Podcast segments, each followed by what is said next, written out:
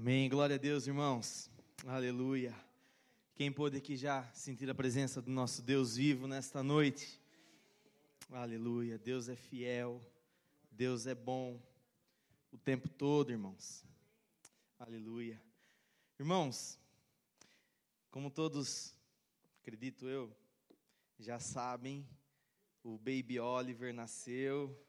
Glória a Deus, estou muito feliz por isso. Como o Nicolas, nosso pastor, disse aqui, final de semana passado, correu tudo bem, graças a Deus. Foi parto normal, Thaís é mesmo guerreira, bichinha. Eu falar para você, irmãos, dependesse de mim, mas a mulher estava ali firme, graças a Deus correu tudo bem, ela também está bem, é, recuperou, graças a Deus, quase 100% já. O Oliver não é por nada, mas é lindo, Hum, a hora que eu trazer ele aqui vai fazer fila, assim. Ai, brincadeira, mas não é brincadeira. Ele é mesmo, ele é mesmo muito lindinho. Só que sem vergonha não dorme à noite, meu. Eu não sei mais o que é dormir, eu estou aqui pela graça e misericórdia de Deus. Ai, gente, é, é, é engraçado, mas é verdade. O bichinho não dorme. Mas Deus é bom. É, ele é uma promessa na nossa vida. É, a palavra de Deus diz que os nossos filhos são as nossas heranças. E o Oliver, é, a gente perdeu uma gestação no Brasil, né? Nossa primeira, nossa primeira tentativa de, de ter um filho foi frustrada. É, acho que, se não me engano, era, tinha acho que dois ou três meses de gestação e a gente perdeu. Foi um aborto retido. É, a gente aprendeu muitas coisas com, com essa situação. Deus nos ensinou, Deus nos amadureceu. É, a palavra de Deus diz que é, todas as coisas cooperam para o bem daqueles que amam a palavra dele, e inclusive as coisas ruins, né, elas também cooperam para o bem. Através disso, é, a Thaís foi curada de, de uma endometriose quando, a gente, quando ela fez a, o aborto. E desde então a gente vem tentando, é, vamos dizer assim, sem compromisso, fazer ter um? E Deus presenteou nós aqui em Portugal, irmãos. E ele já nasceu sendo português, já foi registrado português, o bichinho. O bichinho é português. Glória a Deus por isso, irmãos. Portugal está crescendo. E foi um outro milagre, porque teoricamente teria que ter um ano de residência é, legal, né? Legal aqui no país para você poder registrar o seu filho, senão depois tem que entrar naquele processo de cinco anos e tudo. E a mulher no cartório Acho que ela nem, nem deu muita bola, e graças a Deus por isso. Já é português, bichinho. Irmãos, é, são muitas bênçãos para contar, essa foi uma que eu pude compartilhar com vocês, e Deus é bom. Abram comigo no livro de, na carta de Efésios, capítulo 6, do versículo 10, a gente vai estar lendo do 10 até o 23. 23 não, perdão, até o 18 do 10 ao 18. Amém. Diz a palavra de Deus: é, No demais, irmãos, fortalecei-vos no Senhor e na força do seu poder. Revesti-vos de toda a armadura de Deus, para que possais estar firmes contra as astutas ciladas do diabo. Porque não temos que lutar contra a carne e o sangue, mas sim contra os principados, contra as potestades, contra os príncipes das trevas deste século contra as hostes espirituais da maldade nos lugares celestiais. Portanto, tomai toda a armadura de Deus para que possais existir no dia mau e, havendo feito tudo, ficar firmes.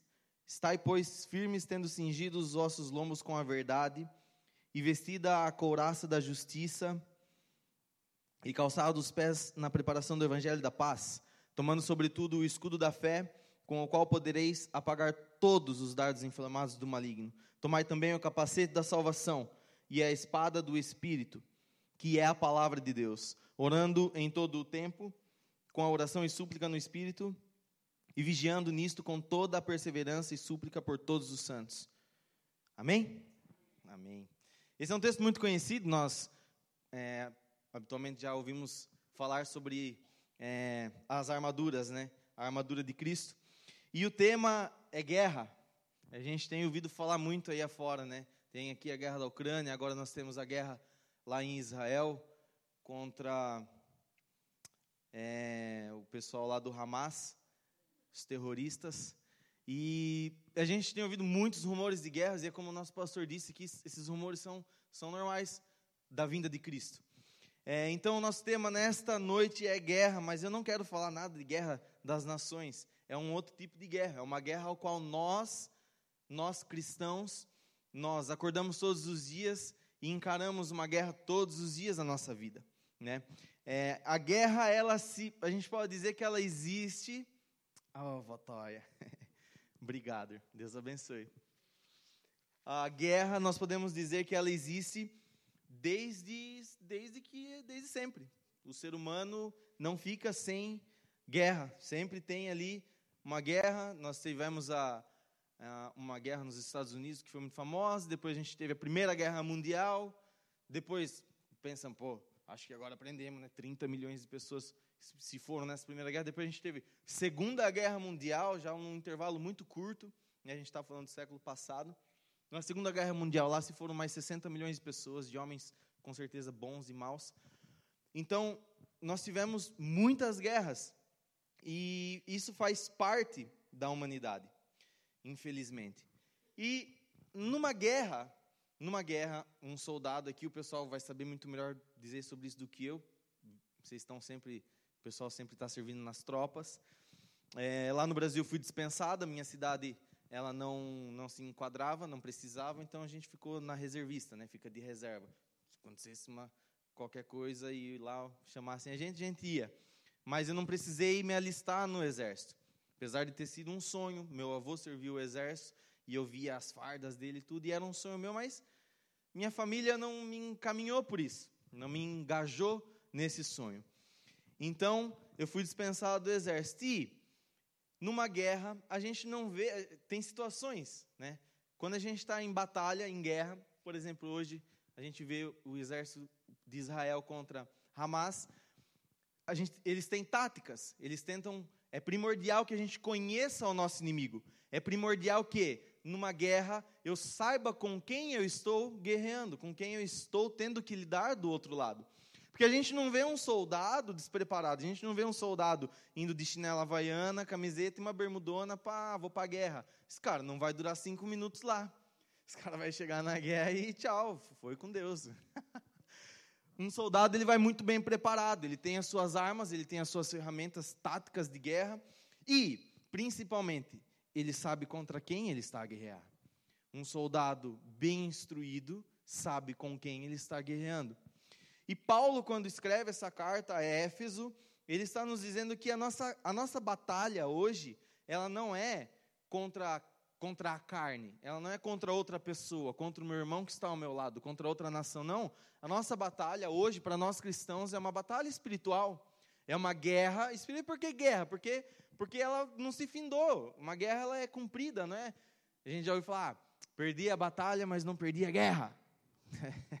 E é verdade, às vezes a gente perde uma batalha, a gente falha num dia, a gente perde uma situação, mas a nossa guerra, ela se inicia desde o momento do nosso nascimento até o momento em que nós vamos morrer. E nós estamos constantemente numa guerra, temos que estar constantemente em alerta. E é isso que Paulo nos ensina aqui. Ele, ele nos ensina que nós devemos. Então nós temos que conhecer o nosso inimigo, as estratégias que ele usa e as armas que o inimigo usa contra a nossa vida. Eu sei particularmente qual é o meu inimigo, e eu sei, porque teoricamente nós devemos, como tenho falado, saber quem é o nosso inimigo, as maneiras astutas que ele tenta contra a minha vida. Isso aí é algo muito pessoal, hein? pode ser que a gente se conhecida em alguma situação, mas é uma maneira que o diabo sabe onde bate de cada um. Ele é, ele é em certo ponto inteligente, é um ser maligno antigo e sabe muito bem o nosso caminhar ali, o nosso andar. E, obviamente, também com isso eu sei as, as armas que ele usa, quais são as ferramentas que ele usa contra a minha vida. Então, eu sabendo dessas coisas, eu só caio no mesmo erro se eu quiser cair no mesmo erro.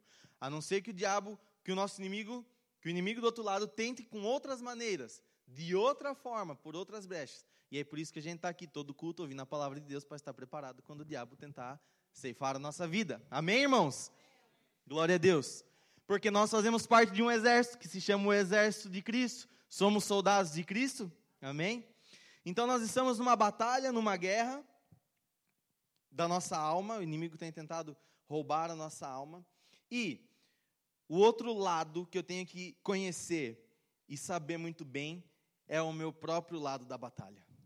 Eu preciso saber exatamente aonde eu estou posicionado, quem é o meu general, por que eu estou servindo a esse exército, por que eu faço parte desse exército, por que, eu, por que, que eu vivo, mas por que, que você está falando de guerra, Lucas? Quem disse? Por que, que eu faço parte? Todos nós fazemos parte dessa guerra. Queira você acreditar ou não, mas nós fazemos parte dessa guerra. Então nós devemos saber exatamente. Então nós temos que se autoconhecer. E para se autoconhecer, é quem que está? É Inês. Inês, por favor, Mateus capítulo 26, versículo 41. Para nós se autoconhecermos. Vigiai e orai, para que não entreis em tentação, na verdade, o espírito está pronto, mas a carne é fraca. Então eu me conheço, sei que a minha carne é fraca, sei que eu não resisto carnalmente às tentações do inimigo contra a minha vida. Por isso que eu falei, se a gente for pegar um soldado e colocar ele vulneravelmente, ele sabe que ele é um alvo fácil. Porque não tem um colete à prova de balas ali protegendo ele, não tem uma barricada, não tem nada que proteja ele. Então, eu devo me conhecer, não somente sabendo que a minha carne é fraca, mas sabendo aonde ela é fraca. Porque muitas vezes eu, a área da minha vida pode ser fraca num ponto, do meu irmão no outro, ciclano em outro, fulano em outro, e áreas diferentes. Mas essa é a importância de nós nos conhecermos. Sabemos aonde é que dói, aonde que o diabo vai tocar, e aquilo ali vai me, vai me incomodar, vai me, me desestabilizar em certo ponto. Certo? Segundo, saber quem é o seu general. 2 Timóteo, capítulo 2, do 3 ao 5, por favor, Inês.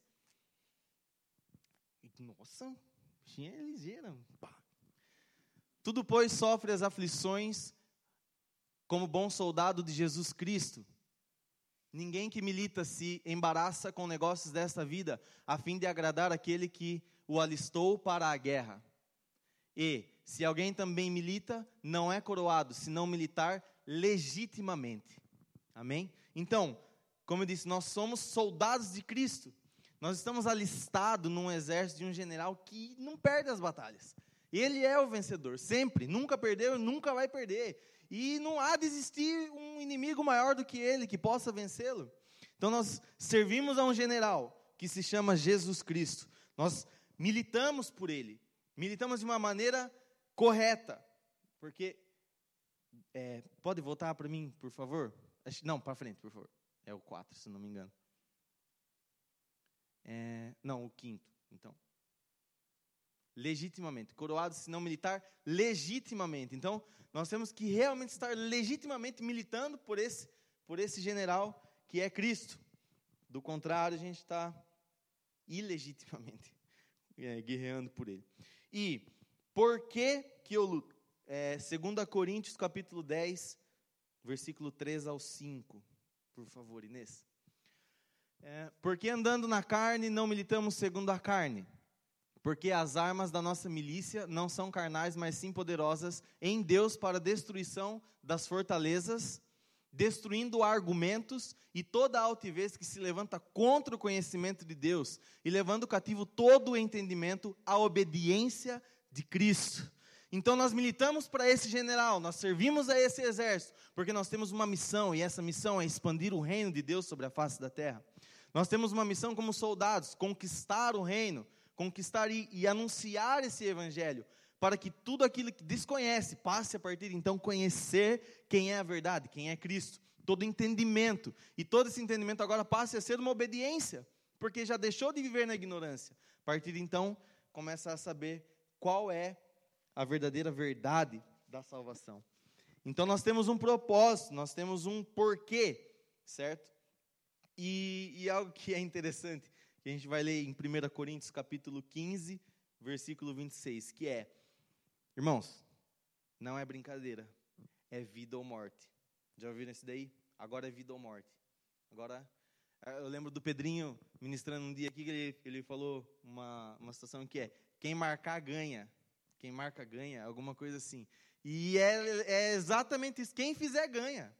Então é vida ou morte. Ora, o último inimigo que há de ser aniquilado é a morte.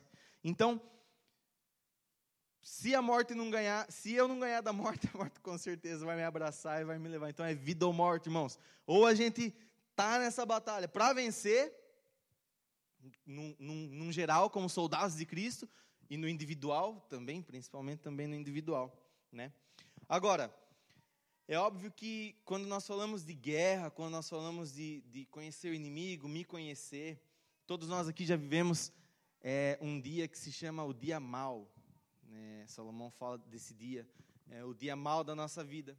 E nesse dia mal, que é aonde a gente tem que estar tá mesmo revestido, porque no dia mal não vai ter o dinheiro na minha conta que vai me deixar bem.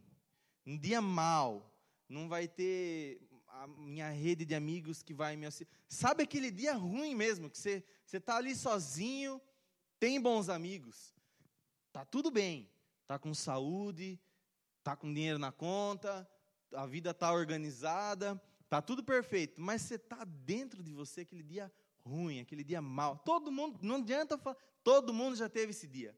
Tá tudo ok, mas se não acordou legal, se não acordou bem, e, e esse é chamado o dia mal. E nesse dia mal é você e Deus. Não tem ninguém. Pode fazer o que você quiser, pode ligar para uma, mandar mensagem para outra, receber uma coisa, receber outra, não adianta. É eu e Deus nesse dia.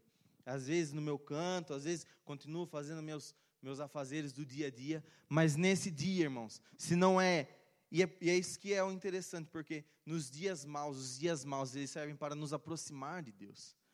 Os dias maus, eles nos servem para. Imagina que, que a gente tira o zoom da vida, assim, aí a gente consegue enxergar as coisas de, um outro, de uma outra ótica. E a gente consegue ver de uma maneira diferente da ótica de Deus tudo aquilo que se passa na nossa vida, o que realmente a gente tem feito, qual tem sido o nosso propósito. Então, o dia mau, ele serve mesmo para nos aproximar de Deus. E nos dias maus, é que a gente precisa estar realmente revestido dessa armadura. Por quê? Porque diz o texto: Revestivos de toda a armadura de Deus, para que possais estar firmes contra as astutas ciladas do diabo. Eu não sei quando o diabo vai ter uma cilada para a minha vida. Por isso que eu tenho que estar atento, por isso que eu tenho que estar revestido todos os dias. Alguém aqui consegue levantar a mão na bola de cristal e falar assim: não, o diabo tem uma, ali uma, uma cilada amanhã para mim. Eu não sei, eu não sei quando que é que ele vai ter uma cilada para minha vida. Porque não temos que lutar contra a carne e sangue, mas sim contra os principados, contra as potestades, contra os príncipes das trevas desse século, contra as hostes espirituais da maldade nos lugares celestiais. É uma guerra espiritual que só nós conhecemos dentro de nós. Portanto, tomai toda a armadura de Deus para que possais resistir no dia mal. Então nós temos a resposta. O que, que temos que fazer no dia mal? Tomar toda a armadura de Deus para a nossa vida. E havendo feito tudo, ficar firme. É o texto que diz: Ah, eu me revesti, coloquei a armadura, mas eu vou deitar aqui na depressão. Ficar depressivo, ficar... Não, se mantém firme, postura de um soldado. A gente está numa guerra, a gente está numa batalha. Ah, mas não é fácil. Não interessa. Postura de um soldado, postura de um militante, aquele cara que está ali firme sabendo o que está vestindo e por quem está lutando. Mesmo, mesmo, que você esteja um dia que você só queira ficar quietinho no seu canto. É, Estai, pois, firmes, tendo cingido os vossos lombos com a verdade e vestida a couraça da justiça. E aqui a gente tem uma, uma sequência. Ele vai falar sobre a verdade, sobre a justiça, sobre a paz, sobre a fé e sobre a espada, que é a palavra de Deus. A verdade não preciso nem dizer, nós estamos sempre do lado da verdade. Porque a palavra de Deus diz que, que o diabo ele é o pai da mentira. Então, se ele é o pai da mentira e eu caminho em mentira, eu me torno o quê? Filho do diabo. Se ele é o pai da mentira. A palavra não diz isso, diz que ele é o pai. Mas eu entendo que se eu estou andando na mentira e ele é o pai daquilo, então automaticamente eu estou tentando querer chamar ele de padrasto, de, de pai na minha vida. Então, um cristão, realmente que é cristão legítimo, não mente em hipótese alguma. Ah, mas eu não vou ficar muito bem na fita, na cena. Se eu... Meu, a verdade é sempre a verdade. É verdade. E quem vai honrar a gente sempre vai ser Jesus. Por quê? Porque Ele é a nossa justiça. Você vê? A gente anda na verdade. Ah, mas fulano de tal na empresa ou onde se quer que seja, está falando mentira da minha vida. Se é mentira o que ele está falando, descanse em Deus. Quem vai justificar a sua vida é Cristo. Ele é a justiça, Ele é a verdade, e Ele é quem nos justifica. Amém? Aleluia, por isso, irmãos. E temos a paz, porque quando nós estamos em verdade, justificados por Deus, mano, ninguém tira. Ai, falei humano, perdão. Irmãos, ninguém tira a nossa paz. Ninguém. Ninguém. Pega aquele cidadão que está ali, e o cara está atormentando e o cara está lá. Ó. Paciente. Ninguém ganha de um cara paciente. Porque o outro vai chegar e já viu aquele ditado: quando, dois, quando um não quer, dois não briga. Um vai querer, pode até empurrar, bater, dar uns, uma pera, como diz aqui, no rosto do outro.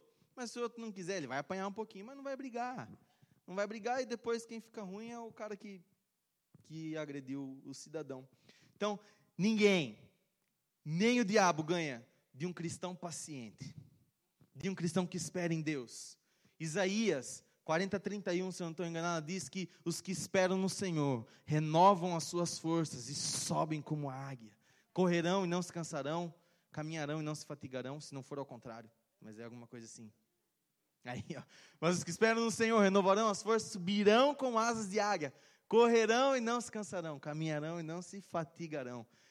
Os que esperam no Senhor, esse versículo faz todo sentido na minha vida. Irmão, está desmoronando tudo. Espere em Deus. Estou perdendo tudo. Espere em Deus. Está difícil. Espera em Deus, que você renovará as suas forças. E eu sou, é uma outra pregação sobre a águia, mas eu sou apaixonado por águia. então, quem está na verdade, espera a justiça em Deus, tem paz. E depois a gente tem a fé. A fé não é uma arma de, de ataque.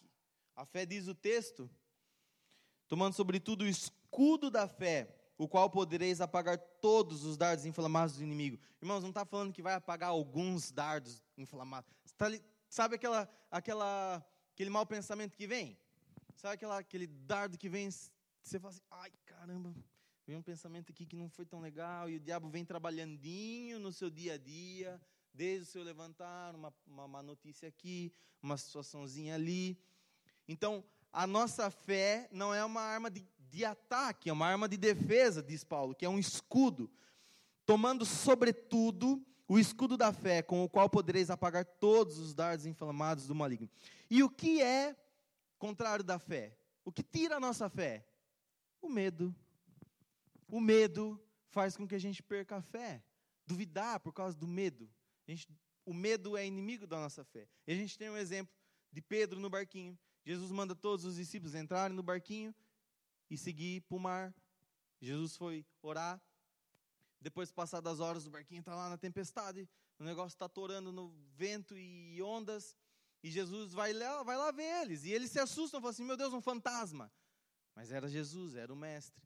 E aí ele falou: Não, não se assustem, sou eu. E Pedro disse: Então, se és tu, me, me permita ir ter contigo. E está ali um milagre. Pedro andando sobre as águas. Olha que engraçado. Pedro começa a andar sobre as, as águas. Mas enquanto Pedro está com seu olhar fixo nos olhos de Cristo, está ali, na maior boa, vivendo o um milagre, caminhando sobre as águas.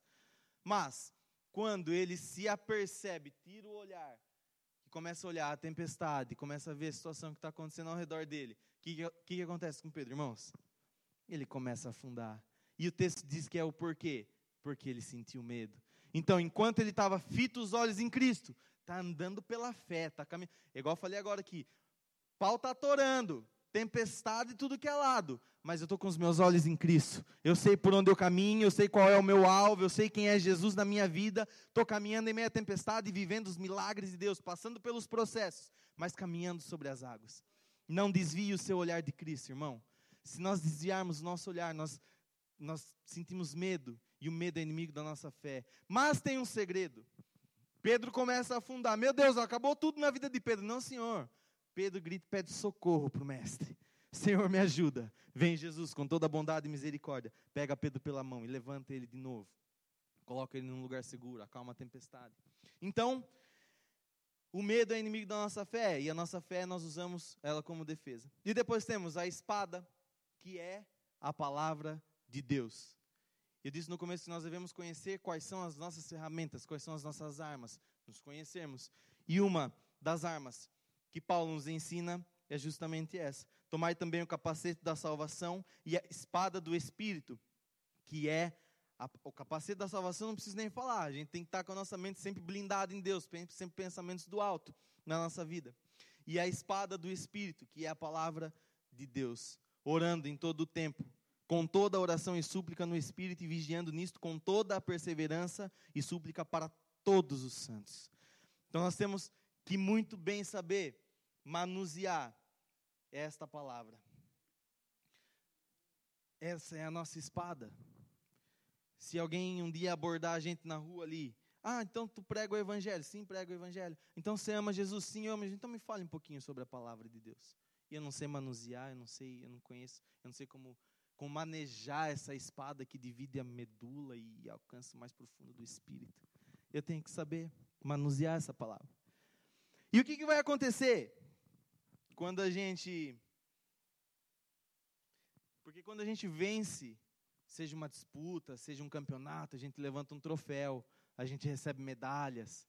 Quando a gente vence uma guerra, a gente pega os espólios né, do, da, daquele lugar, daquele, daquela nação. Mas, Apocalipse nos garante sete promessas para o que vencer. E eu vou citar elas para vocês aqui.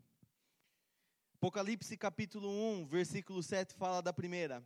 Quem tem ouvidos, ouça o que o Espírito diz às igrejas. Ao que vencer, dar-lhe-ei de comer da árvore da vida que está no meio do paraíso de Deus. A segunda, quem tem ouvidos, ouça o que o Espírito diz às igrejas. Ao que vencer, receberá o dano da segunda, não receberá o dano da segunda morte. A terceira, quem tem ouvidos, ouça o que o Espírito diz às igrejas: Ao que vencer, darei a comer do maná escondido e dar-lhe-ei uma pedra branca, e na pedra um novo nome escrito, o qual ninguém conhece, senão aquele que o recebe. A quarta, e ao que vencer, e guardar até ao fim as minhas obras, eu lhe darei o poder sobre as nações, e com vara de ferro as, re, as regerá, e serão quebradas como vasos do oleiro, como também recebi do meu, de meu Pai, e dar-lhe-ei a estrela da manhã. Capítulo 3, versículo 5 diz, a quinta, E o que vencer será vestido de vestes brancas, e de maneira nenhuma riscarei o seu nome do livro da vida, e confessarei o seu nome diante do meu Pai, e diante de todos os anjos. A sexta promessa, a quem vencer, eu farei coluna no templo do meu Deus, e dele nunca sairá, e escreverei sobre ele o nome do meu Deus e o nome da cidade do meu Deus e a nova Jerusalém que desce do céu do meu Deus e também o meu novo nome. E a sétima e última diz: Ao que vencer, lhe concederei que se assente comigo no meu trono, assim como eu venci e me assentei com meu Pai no seu trono. Aleluia, irmãos.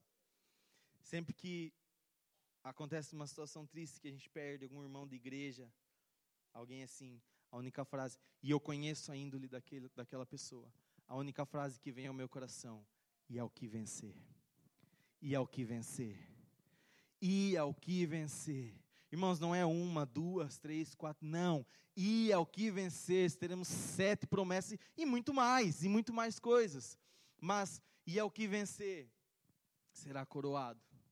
Amém, irmãos? Então, esse é o, a mensagem que Deus trouxe ao meu coração na nossa batalha, na nossa guerra, na nossa vida, no nosso dia a dia, no nosso cotidiano. Todos os dias, levantamos da nossa cama, dobramos os nossos joelhos e falamos, Senhor, reveste-me. Reveste-me com a tua armadura, porque é mais um dia que eu vou lá guerrear por ti, pelo teu reino, pela minha família, pela minha casa, pelo meu propósito de vida. Amém, irmãos? Deus abençoe todos os irmãos.